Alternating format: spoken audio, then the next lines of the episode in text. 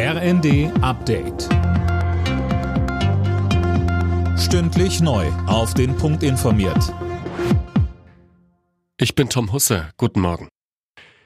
Jubel bei Argentinien, Enttäuschung bei Frankreich. In einem dramatischen Finale haben die Argentinier um Superstar Lionel Messi bei der Fußball-WM in Katar den Titel geholt.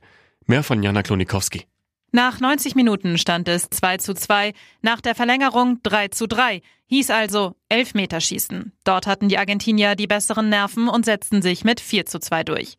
Für die Südamerikaner ist es nach 1978 und 86 der dritte Weltmeistertitel und für Superstar Lionel Messi der erste.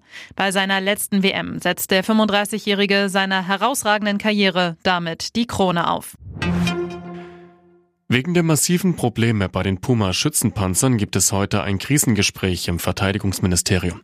Zuvor war bekannt geworden, dass zurzeit kein einziger der hochmodernen Puma-Schützenpanzer einsatzbereit ist. Das hat sich laut einem Bericht des Spiegels nach einer Übung herausgestellt. Die geplante Verschärfung des Emissionshandels in der EU stößt bei der Bundesregierung auf Zustimmung. Bundeswirtschaftsminister Habeck sprach von einem historischen Durchbruch für den Klimaschutz. Mehr von Lisa Hofmann.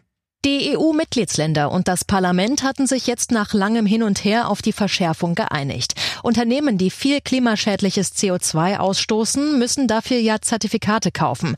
Die werden künftig teurer. Kostenlose Verschmutzungsrechte werden ganz abgeschafft. Und der Ausstoß von Treibhausgasen in der EU soll bis 2030 schneller reduziert werden als bisher geplant. Auch die Umweltorganisation Germanwatch lobt die Einigung, fordert aber mehr Tempo bei der Umsetzung.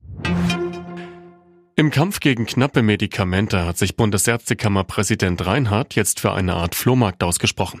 Er sagte dem Tagesspiegel, wer gesund sei, müsse vorrätige Arznei an Kranke abgeben. Unter anderem sind Fiebersäfte für Kinder im Moment knapp.